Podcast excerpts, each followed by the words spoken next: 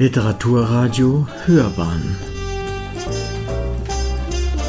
Abseits vom Mainstream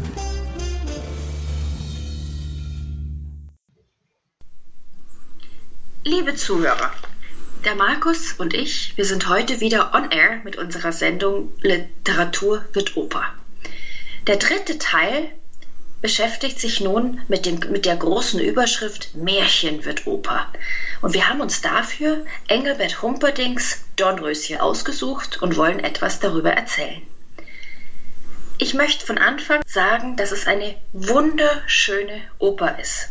Mit unglaublich schönen Melodien und absolut empfehlenswert für Kinder. Ich möchte es auch gerne nochmal ausführen. Wir haben in der Oper eine wunderbare Gefühlswelt zwischen Gut, Böse, Wut, Liebe, Angst, Eifersucht und eine Geschichte, die für Kinder unglaublich gut zu verstehen ist. Auch braucht man keine Vorkenntnisse. Die Oper ist mit viel Chor versehen. Es ist sehr viel los und dann wird sie wieder weitergeführt mit Sprecheinlagen und vor allem auch sehr langen, sehr schönen Konzertstücken. Die Texte sind sehr, sehr klar und wahrscheinlich auch eines der besten Dinge für die Kinder ist, sie ist ungefähr eineinhalb Stunden lang. Das heißt, die Handlung ist sehr, sehr schnell und hat auch wirklich einen versteckten Witz. Ich kann nur sagen, die beste Oper für Kinder. Markus, bist du bereit? Magst du uns was erzählen? Ja, danke, danke Gabi für die Einführung. Äh, wie du schon gesagt hast, Engelbert Humperding, der Komponist, der Schöpfer dieser Oper. Ja, äh, einige biografische Daten. Engelbert Humperding wurde am 1.9.1854 in Siegburg geboren, verstarb 27.09.1921 in Neustrelitz. Seine Mutter kam aus einer bekannten tschechischen Musikerfamilie, übte von Anfang an auf ihren äußerst musikalischen Sohn großen Einfluss aus. Äh, Engelbert Humperdinck studierte dann ab 1872 am Kölner Konservatorium, gewann vier Jahre später, 1876, den Mozartpreis der Stadt Frankfurt am Main, was ihm weitgehende finanzielle Unabhängigkeit sicherte. Er zog ein Jahr später nach München um und kam dort rasch in den Dunstkreis der zahlreichen Wagnerianer ab. Und 1880 traf er sich dann mit seinem Idol Richard Wagner in Persona, der, man darf es wohl so sagen, mit geübtem Raubtierinstinkt sofort Humperdings Talent erkannte und ihn für sich zu nutzen, man könnte fast formulieren, auszunutzen wusste. Humperdinck war ja damals 1880, wie er auf Wagner traf, noch ein relativ unbekannter Komponist. Ja. Und würdest du auch sagen, dass ihm Wagner in seiner Karriere doch etwas auf die Sprünge geholfen hat? Ähm, es gibt ja die berühmten Battlebriefe sozusagen von Wagner.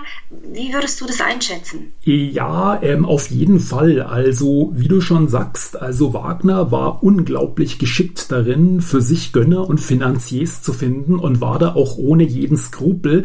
Man muss aber fairerweise sagen, er hat vielen dieser Leute dann auch erst eine bleibende musikalische Karriere ermöglicht. Nicht zuletzt auch Humperdinck. Ja, also das ist immer dieses Janusköpfige bei Richard Wagner, der ja einerseits fast die bayerische Staatskasse ruiniert hat, aber gleichzeitig ja. Bayern die Bayreuther Festspiele den Ring beschert hat. Und bei Bayreuth sind wir auch schon äh, beim Stichwort, da hat ihm ja der Humperding sehr geholfen. Kannst du ein bisschen die, zusammen die Kooperation ja. schildern zwischen den beiden beim Parsifal, glaube ich, war es? Ganz genau. Also dieses Bühnenweichspiel, wie es ja Wagner genannt hat, äh, seine letzte Oper. Äh, dort hat Humperdinck ihm assistiert und hat eineinhalb Jahre dem großen Meister Richard Wagner in Bayreuth bei der Instrumentierung und der Aufführung des Parsifal geholfen. Also da hat er wesentliche Fleißarbeit, kompositorische Fleißarbeit übernommen. Und dementsprechend äh, traf ihn natürlich der Tod Wagners im Jahr 1882 sehr schwer. Das war für ihn eine persönliche Katastrophe. Mhm. Und er ist ja dann, ähm, ich glaube, er ist erstmal auf eine große Reise gegangen in exotischere Gefilde damals, ja. in Spanien und Nordafrika. Hatte er denn den finanziellen Background dazu? Weil verdient hatte er sich ja wohl noch nicht mit seiner Musik. Also, also zunächst mal, ja, er hat sich quasi erstmal wieder finden müssen nach dem Tod seines großen Vorbildes und keinem der zeitgenössischen Komponisten, schon gar nicht in Deutschland, war es möglich, sich Wagner zu entziehen. Also sein Einfluss war omnipräsent kennt. Ähm, er hat sich dann in den südeuropäischen, nordafrikanischen Raum begeben. Er lebte mehr schlecht als recht von seinem Stipendium, das er ja noch hatte aus Frankfurt. Äh, er lebte von Einnahmen als Musikkritiker und eher unbefriedigend empfundenen Gelegenheitsaufträgen. Es war für ihn doch eine, ja, ich sag mal vielleicht nicht bittere, aber entbehrungsreiche Zeit. Er hatte ja auch eine Schwester und die Schwester war wohl eine Hobbyautorin, die gerne für ihre eigenen Kinder geschrieben hat und ihn dann dazu gebracht hat, die Begleitmusik für Hänsel und Gretel zu machen. Und das war dann sein Durchbruch. Ganz genau. Also diese Schwester war Adelheid Wette, wie du schon gesagt hast, eine sehr begabte Hobbyautorin, die für ihre Kinder Krippenspiele am Weihnachtsbaum geschrieben hat und die bat 1890 ihren musikalischen Bruder doch zu einer von ihr verfassten Bühnenversion von Hänsel und Gretel eine Begleitmusik zu komponieren.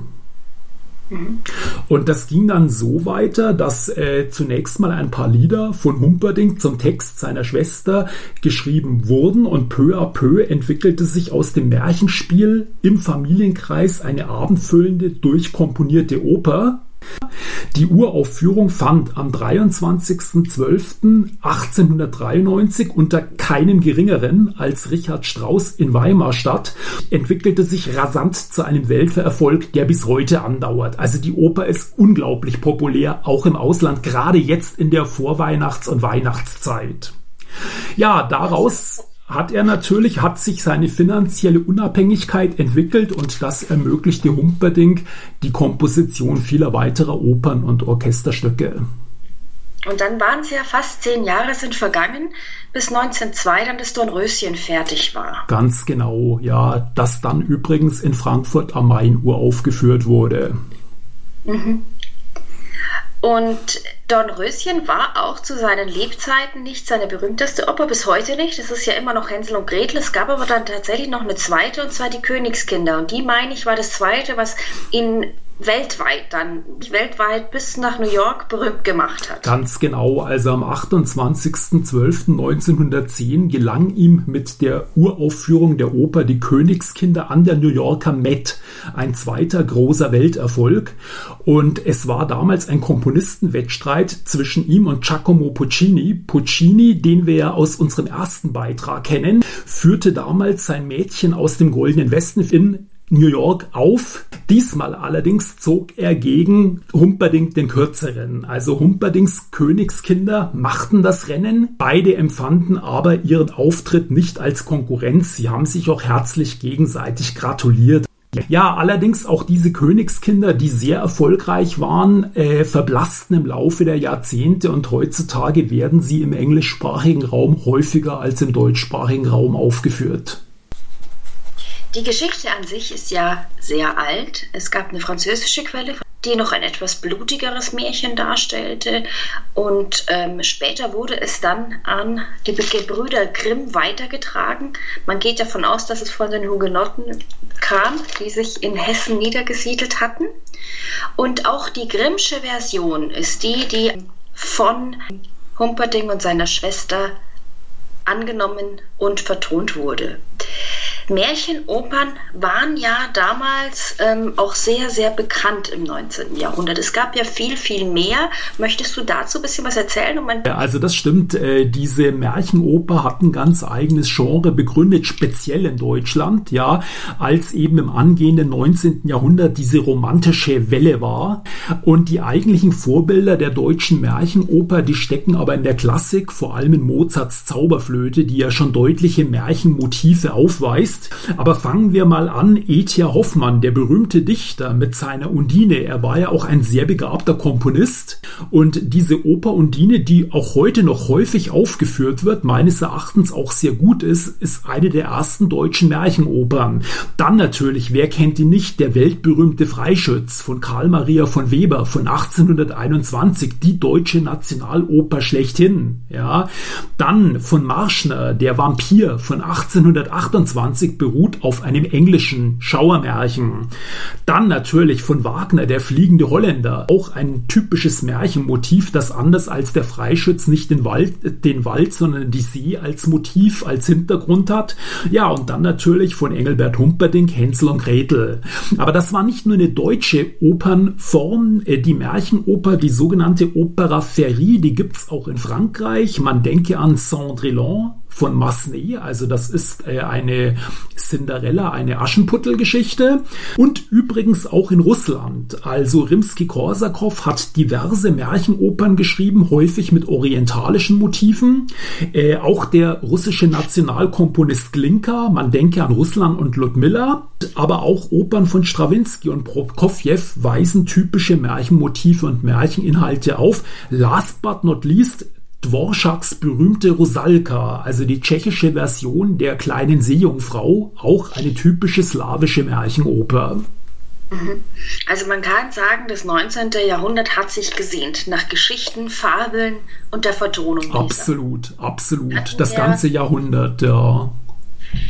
Das hatten wir ja auch schon, ähm, hatten wir auch schon bei den ähm, Orientopern und so weiter. Genau. Unsere Oper selbst, das Dornröschen, ist ja vom Inhalt und der Handlung her nahe an Grimm, wie ich vorher schon gesagt habe. Es beginnt mit einer wunderschönen Ouvertüre, die einen sehr, sehr leicht in das Stück hineinträgt. Und wir befinden uns auf der Bühne im Märchenland zur Märchenzeit. Wir sehen König und Königin und die bereiten gerade das Namensfest für ihre Tochter vor. Sie haben nur eine Tochter, sie laden den Hof ein und sonstige und sie laden die zwölf Feen ein. Aber jetzt kommt es. Der König hat die böse Dämonia, die 13. Fee, wie sie bei Grimm heißt, hier heißt ist sie die Dämonia, nicht eingeladen. Dämonia hegt ihre Rachepläne und schon im Vorspiel ja, verflucht sie das Kind und lässt den Fluch auf dem Kind walten, dass mit 15 Jahren das Kind eine Spindel sticht und sie wird sterben. Gerade noch kann die zwölfte Fee eingreifen und wandelt dann Dämonias Todesfluch in einen hundertjährigen Schlaf um. Der Fluch bleibt so bestehen. Mit 15 soll an die Tochter gestochen werden von einer Spindel und in hundertjährigen Schlaf verfallen, einschließlich des gesamten Königreichs. Der König denkt sich, kein Problem, ich verbiete einfach alle Spindeln im Reich und die Spindel wird im Reich zum verbotenen Gegenstand. So lässt Humperdinck uns eintreten ins Land der Märchen. Und dann erst kommt der erste Akt. Wir sind 15 Jahre später. Dornröschen feiert oder möchte feiern ihren 15. Geburtstag und es steht auch die große Verlobung an. Dornröschen entdeckt den Turm. Aus Neugierde betritt sie den Turm, betritt das Turmzimmer und trifft dort eine alte Frau, die sie vorher nie gesehen hat. Und diese alte Frau hält eine Spindel in der Hand. Für Dornröschen ist die Spindel ein verbotener Gegenstand. Den hat sie noch nie gesehen. Sie ist neugierig. Sie nimmt die Spindel und sticht sich daran. Somit ist der Fluch, der ihr auferlegt wurde, schon vor ihrem Namensfest in Erfüllung gegangen. Unser Dornröschen versinkt in einen Schlaf, das ganze Land versinkt in den Schlummer und so endet auch schon der erste Akt. Im zweiten Akt sind wir 100 Jahre später. Wir sehen einen jungen Prinz Reinhold, der in seinem Ahnensaal ein Bildnis Dornröschens sieht und verliebt sich in dieses Bild. Reinhold ist der Enkelsohn im Übrigen vom damals potenziell Verlobten. Und Reinhold sagt, er kann nicht mehr anders. Er hat sich in das Bild verliebt, er möchte dieses Dornröschen suchen. Und so beginnt seine, man nennt es Irrfahrt, ich würde es eher als Reise ähm, beschreiben. Und er sucht das Dornröschen, das Bild, das er gesehen hat. Er begegnet Dämonia. Dämonia versucht ihn zu umgarnen mit den schlimmsten Verführungskünsten. Sie sagt, ich werde dich mit meiner Liebe verschlingen, so dass du Dornröschen ewig vergisst. Lerne sie kennen, die unbeschränkte Kraft der Leidenschaft. Aber unser Prinz Reinhold lässt sich davon nicht abschrecken. Er möchte sein Dornröschen suchen und Dämonia, ohne es zu merken, gibt ihm auch den entscheidenden Tipp dafür. Sie sagt ihm, er muss den Ring finden. Wir kennen ja dieses Motiv aus Wagner, aber mehr möchte ich dazu jetzt gar nicht sagen. Jedenfalls sucht er den Ring. Er geht zur Sonne, er geht zum Mond. Niemand hat je den Ring gesehen, bis er dann plötzlich zu den Sternen gelangt. Und die Sterne geben ihm den entscheidenden Hinweis auf der Suche. Sie sagen ihm, seine Angebetete bzw. die Ringe muss er nicht auf Erden suchen. Und die Logik dahinter ist, dass weder Sonne noch Mond noch die Sterne die Ringe je gesehen haben. Und er versteht, mit den Worten, so muss ich suchen, denn im Felsen Schlacht durchforsten jetzt der Berge dunkle Nacht. Und er weiß, er muss hinabsteigen und muss dort die Ringe suchen. Das macht er auch. Er steigt hinab in die Felsen und er findet die Ringe. Dritter Akt, alles wird gut. Der Prinz kommt beglückt auf die Erde zurück. Er muss sich nochmal Dämonia stellen und dann besiegt er sie, ersticht sie, die Dornenhecke fällt zusammen und er kann endlich seine schlafende Prinzessin mit dem berühmten Kuss wecken. Es erwacht dann so nach und nach der gesamte Hofstaat und unser Ende, die gute Fee, erklärt die Geschichte und Dornröschen und Reinhold sinken sich in die Arme und es ist ganz klassisch, das Ende unseres wunderbaren Märchens ist herbei und der schönen Oper. Ich weiß, die Geschichte ist einfach, aber sie ist wirklich gut verständlich auch nochmal dargestellt und sehr, sehr schön für Kinder. Und um jetzt wieder die Erwachsenenwelt zu betreten, sollte man wirklich dieses Libretto etwas genauer anschauen. Was sagst du, Markus? Ja, zunächst mal danke. Du hast das wirklich sehr gut zusammengefasst. Ja, es ist ja eigentlich eins der berühmtesten Märchen. Viele sagen sogar das berühmteste Märchen überhaupt. Was haben die Librettistinnen? Es waren nämlich zwei daraus gemacht. Nun ja, die erste, das war Elisabeth Ebeling. Sie lebte bis 1818 bis 1905, war im 19. Jahrhundert eine sehr bekannte Kinder- und Jugendbuchautorin Autorin. Also ich habe gesehen, auch jetzt mit, es gibt ja zum Glück Google, ja, es gibt immer noch so ein paar alte Schmöker, die man von ihr im Internet findet. Zusammen mit ihrer Freundin Bertha Lehmann-Filet verfasste sie das Libretto zur Oper Dornröschen und übersandte es 1895 an Humperdinck, wohlgemerkt ungebeten, mit der Bitte, hierzu die Musik zu schreiben. Also Humperdinck war keinesfalls erbaut. Zum einen, weil er zu dieser Zeit mit der Vertonung der Königskinder beschäftigt war. Äh, wir hatten das vorhin mal kurz erwähnt. Und er war aber auch von der Textkunst der beiden Autorinnen alles andere als angetan. Ähm, der, der Dirigent Ulf Schirmer meinte mal, es ist alles im Reim und nicht unbedingt purer Goethe, was wahrscheinlich noch geschmeichelt ist. Äh, Humperdinck empfand die Verse als kitschig und als überzuckert, weshalb er das Libretto zunächst verwarf. Er hoffte also die Sache aus der Welt ignorieren zu können. Da kannte er aber Elisabeth Ebeling schlecht. Die blieb stur, ja, sie gab nicht auf. Und als Humperdinck 1900 einen Ruf an die Preußische Akademie der Künste nach Berlin bekam, da sah sie ihre Chance gekommen. Sie hatte nämlich eine schöne große Villa am Wannsee und die bot sie Humperdinck kurzerhand zu Wohnzwecken mietfrei an. Und jetzt konnte natürlich unser Komponist nicht mehr aus und entschloss sich zur Komposition der Oper. Ja, und 1902 erfolgte dann die Uraufführung in Frankfurt am Main und Humperdinck selber sagte noch den schönen Satz, morgen erlebt meine neue Oper, mein Siebenmonatskind, seine Uraufführung. Herr, verhülle dein Antlitz. Also wohl ist ihm offensichtlich nicht gewesen. Und die Kritik hat die Oper dann auch überwiegend negativ aufgenommen. Bemängelt wurde der Text, äh, stellenweise aber auch die Musik. Hat man denn damals gar nicht ein bisschen auch nur an Wagner gedacht? Das ist ja sehr viel, ein bisschen Ähnlichkeit mit Parsifal und so weiter, wird auch bis heute damit. Hat man ihn deswegen verworfen? Hat man gesagt, ja. das ist ein Versuch, sozusagen den Großen nachzuahmen? Oder was waren die ja, Kritikpunkte damals? Ähm, also zum einen wurde die große Wagner-Nähe der Musik angeprangert. Hier sagt man eben, Humperdinck konnte sich nicht zurecht von seinem großen Vorbild freischwimmen. Wobei ich mir denke, aber diese ketzerische Frage sei jetzt einfach mal so an den Rand gestellt. Warum muss das eigentlich auch immer so sein? Also zu Humperdinks musikalischer Interpretation kommen wir noch. Es war aber vor allem auch das Märchen, das die Regie überforderte, weil dieser Aufstieg des Helden ins Sternenreich, das, äh, das stellte an die Regie erhebliche Anforderungen und damit war die Frankfurter Oper offensichtlich überfordert. Vielleicht hatte er auch einfach Pech, vielleicht war die große Zeit der Märchenopern auch schon vorbei. Ähm, ja, also von daher, es war sicherlich kein Erfolg.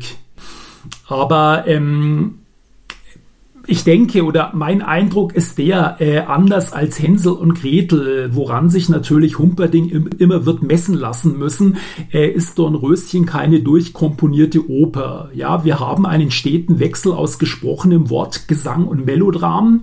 Und Ulf Schirmer, eben der äh, Dirigent, über den wir uns später noch unterhalten werden, der sagt, wie ich finde, ganz zutreffend, Humperdings Verdienst liegt darin, Wagners Musiksprache in eine volkstümliche Form gegossen zu haben. Und es wird dann immer wieder ganz polemisch gesagt, Dornröschen sei ein schlichter, einfacher Parsifal, aber was ist denn dabei schlimm? Ich, ich denke mir, Hänsel und Gretel als Kinderoper, da haben wir natürlich die Situation, dass Sänger ständig gegen einen sehr großen Orchesterapparat ansingen müssen, obwohl es sich letztlich um Kinder handelt. Da ist die Musiksprache in Dornröschen deutlich rollendeckender, so sieht es zumindest Brigitte Fassbinder. Ich kann ihr nur zustimmen. Und und die vielen musikalischen Zwischenspiele, beispielsweise der Nymphenreigen, die sind sehr reizvoll und haben es sogar zusammen mit der Ouvertüre im Laufe der Jahrzehnte zu einer eigenständigen Suite Tonbilder aus Dornröschen gebracht und die war anders als die Oper sehr erfolgreich.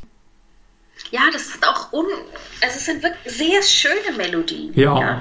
Und äh, dadurch, dass sie, sie dadurch auch sehr schnelllebig, sehr kurzweilig. Ja, Genau, kann ich nur zustimmen. Ich darf mal aus einer Kritik des berühmten Wiener Musikkritikers Clemens Höslinger zitieren. Die ist doch recht hart, ja. Wörtliches Zitat über Dornröschen.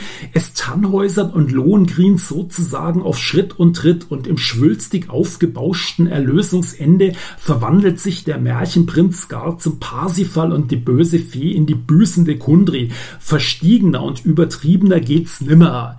Ja, was soll soll ich dazu sagen? Ich schätze Clemens Höslinger sehr. Er ist einer der profiliertesten Opernkritiker. Trotzdem halte ich diese Kritik für sehr überspitzt und vielleicht mit Rücksicht auf ein nicht ganz so vorgebildetes Publikum wie jetzt ihn. Es ist ja nicht jeder Musikkritiker, auch nicht immer für ganz fair. Ja, äh, letztlich geht es ja um die gelungene Adaption eines großen Märchens und einfach auch einen schönen Opernabend. Ich, ich, glaube auch, dass ein gewisser ähm, Bogen stattgefunden hat im 19. Jahrhundert. Oper war erst ein Vergnügen. Man ist rein, man hat gegessen, man hat getrunken. Und plötzlich ist es doch dann so Ende des 19. Jahrhunderts, Anfang 20. ist so, ich sag fast schon zu einer ernsteren Angelegenheit geworden. Ja. Und daher glaube ich, dass auch die Kritik an so einem dann eher leichteren Stück und schwerfälliger ausfällt. Ganz genau. Und immerhin findet Höslinger am Ende doch noch versöhnliche Worte. Er erkennt an, was Anerkennung finden muss, nämlich Humperdings virtuoses musikalisches Können und eine durchaus kunstvoll gearbeitete Dornröschen-Partitur. So hat dieses Werk zumindest partiell auch vor seinen gestrengen Augen Gnade gefunden. Mhm. Genau. Ich leite jetzt ein wenig über auf die heutige Zeit, beziehungsweise unsere Oper war auch sehr lange im Dornröschenschlaf im wahrsten Sinne des Wortes und hat erst jetzt wieder oder jetzt die letzten 10, 15 Jahre, denke ich, wird sie wieder mehr aufgeführt. Weißt du, was da vielleicht die Initialzündung war, dass man sie wieder ausgegraben hat? Ja. Ähm, und wenn ja, wo hat man sie dann wieder ausgegraben?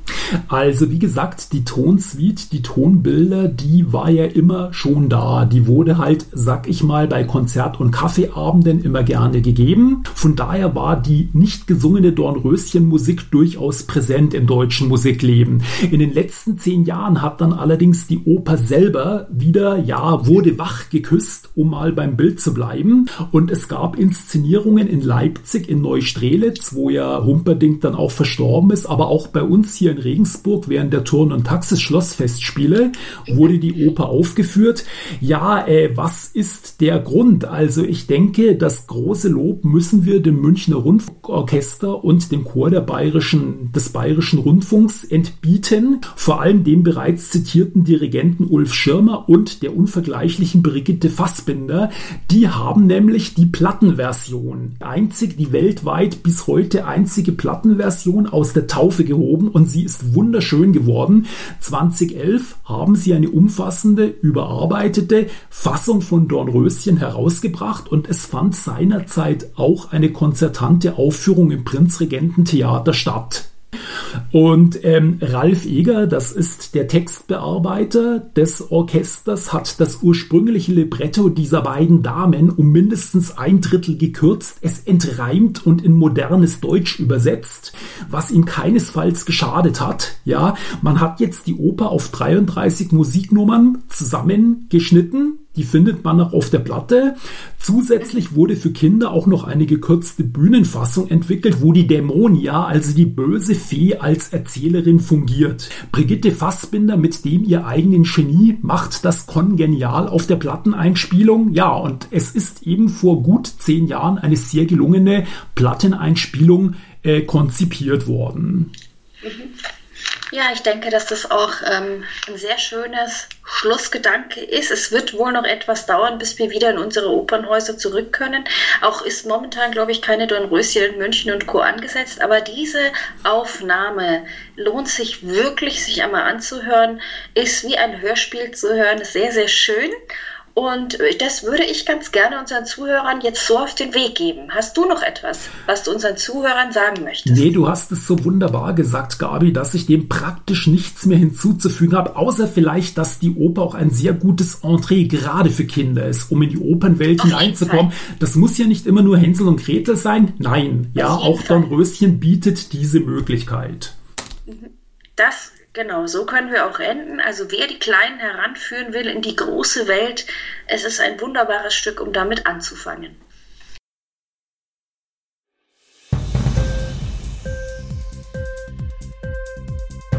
Hat dir die Sendung gefallen? Literatur pur, ja, das sind wir. Natürlich auch als Podcast. Hier kannst du unsere Podcasts hören. Anchor, Spotify, Apple Podcast, iTunes, Google Podcasts, radio.de und viele andere mehr.